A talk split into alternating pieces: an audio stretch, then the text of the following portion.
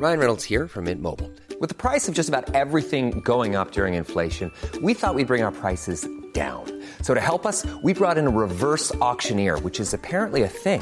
Mint Mobile unlimited premium wireless. Ready to get 30, 30, bit to get 30, bit to get 20, 20, 20, bit to get 20, 20, bit to get 15, 15, 15, 15 just 15 bucks a month. So, Give it a try at mintmobile.com slash switch.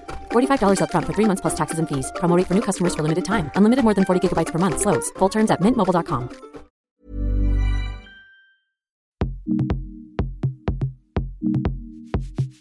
Salut, c'est Sophie de chez Mademoiselle.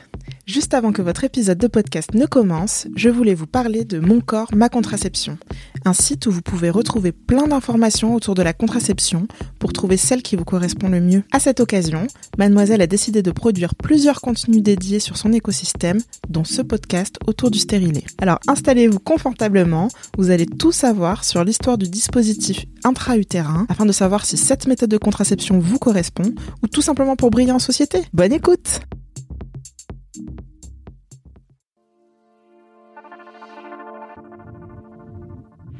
Mademoiselle vous raconte l'histoire du DIU, lu par Sophie.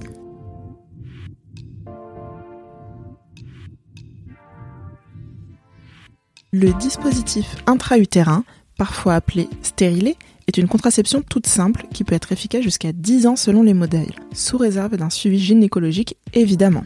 Mais comment donc a-t-il été inventé? Laissez-moi vous retracer l'histoire du DIU. Vous vous en doutez, même si, de tout temps, l'humanité a cherché des façons d'avoir des rapports sexuels sans procréer, placer un élément derrière le col de l'utérus n'était pas une option pour nos ancêtres de l'Antiquité. Il et elle devaient se tourner vers des possibilités aussi hasardeuses que dangereuses, telles que des spermicides à base de vinaigre mis dans le vagin, des bouchons homemade, des préservatifs à base d'intestins de porc ou de mouton, à l'efficacité variable. Avance rapide.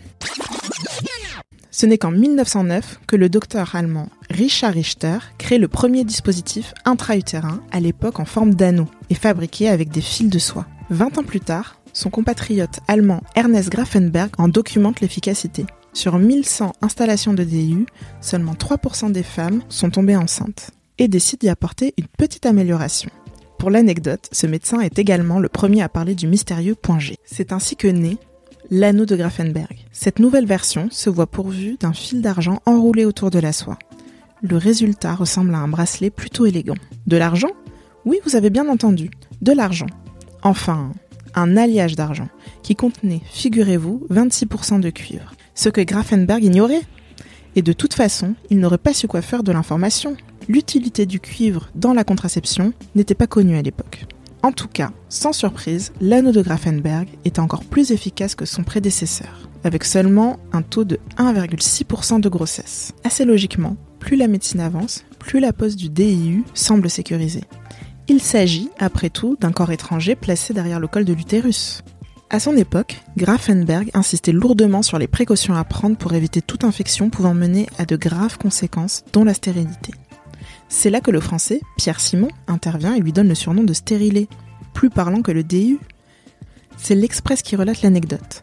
Le cofondateur du planning familial confie. C'est un mot que j'ai fabriqué en juillet 1964, juste avant la conférence de presse, explique le docteur Simon. DU, pour dispositif intra-utérin, était trop ridicule et nous faisait courir le risque d'un échec médiatique. Nous ne pouvions pas nous le permettre. Bien que plutôt efficace, le DIU se heurte à des freins dans la communauté médicale et ne devient pas un moyen de contraception mainstream. On lui préfère l'épaisseur, le non savant des contraceptions barrières à placer au fond du vagin, comme les actuels cap cervical ou diaphragme, et bien sûr les préservatifs. Des dispositifs qui empêchent les spermatozoïdes d'accéder au col de l'utérus. Ce n'est qu'après la Seconde Guerre mondiale que le DIU connaît un regain d'intérêt grâce à des études ayant donné de bons résultats en Israël et au Japon. En 1960, Lazare Margulies, obstétricien, en modifie la forme pour en faire une sorte de S assortie de deux fils en nylon, souples, toujours présents aujourd'hui. Cette nouvelle version, en plastique, connaît plus de succès que ses prédécesseurs. Malgré un procès américain tenu dans les années 1970 contre un autre modèle ayant indirectement causé des décès. En 1969, le cuivre, enfin reconnu pour ses propriétés spermicides, car il rend les spermatozoïdes moins mobiles et moins viables, fut ajouté au DU pour donner le dispositif que nous connaissons aujourd'hui. Il est actuellement en forme de T et se place à la verticale, bras repliés derrière le col de l'utérus. En parallèle de ces améliorations, une version hormonale de l'objet a été développée pendant les années 60 et 70, avec pour but d'assurer une contraception efficace en tentant notamment de limiter l'effet indésirable des augmentations de saignements menstruels. Dans Pioneers of the Intrauterine Device, donc pionnier du DIU, article publié en 1997 au sein d'un journal européen de la contraception et de la santé reproductive, on apprend que le docteur Scomegna à Chicago est à l'origine d'un DIU hormonal disponible dès le milieu des années 70, mais qui n'a pas convaincu le grand public car il n'était efficace que pendant un an. Il a cependant été fabriqué jusqu'en 2001. C'est au docteur Lukenen que l'on doit la mise au point en 1976 du DIU hormonal encore utilisé de nos jours. Selon une étude de 2017, le DIU serait la méthode de contraception non définitive la plus utilisée dans le monde après la stérilisation féminine donc. En France, la pilule reste en tête. Mais mon petit doigt me dit que le DIU remonte dans la course. Et cela pourrait s'expliquer par deux facteurs. D'un côté, les femmes sont de plus en plus nombreuses à vouloir se passer des hormones contraceptives qui passent dans le sang. Et oui, le DIU hormonal n'agit que localement. De l'autre, l'idée reçue selon laquelle le DIU ne serait pas adapté aux femmes n'ayant jamais eu d'enfants est de plus en plus décriée par les médias. Et heureusement.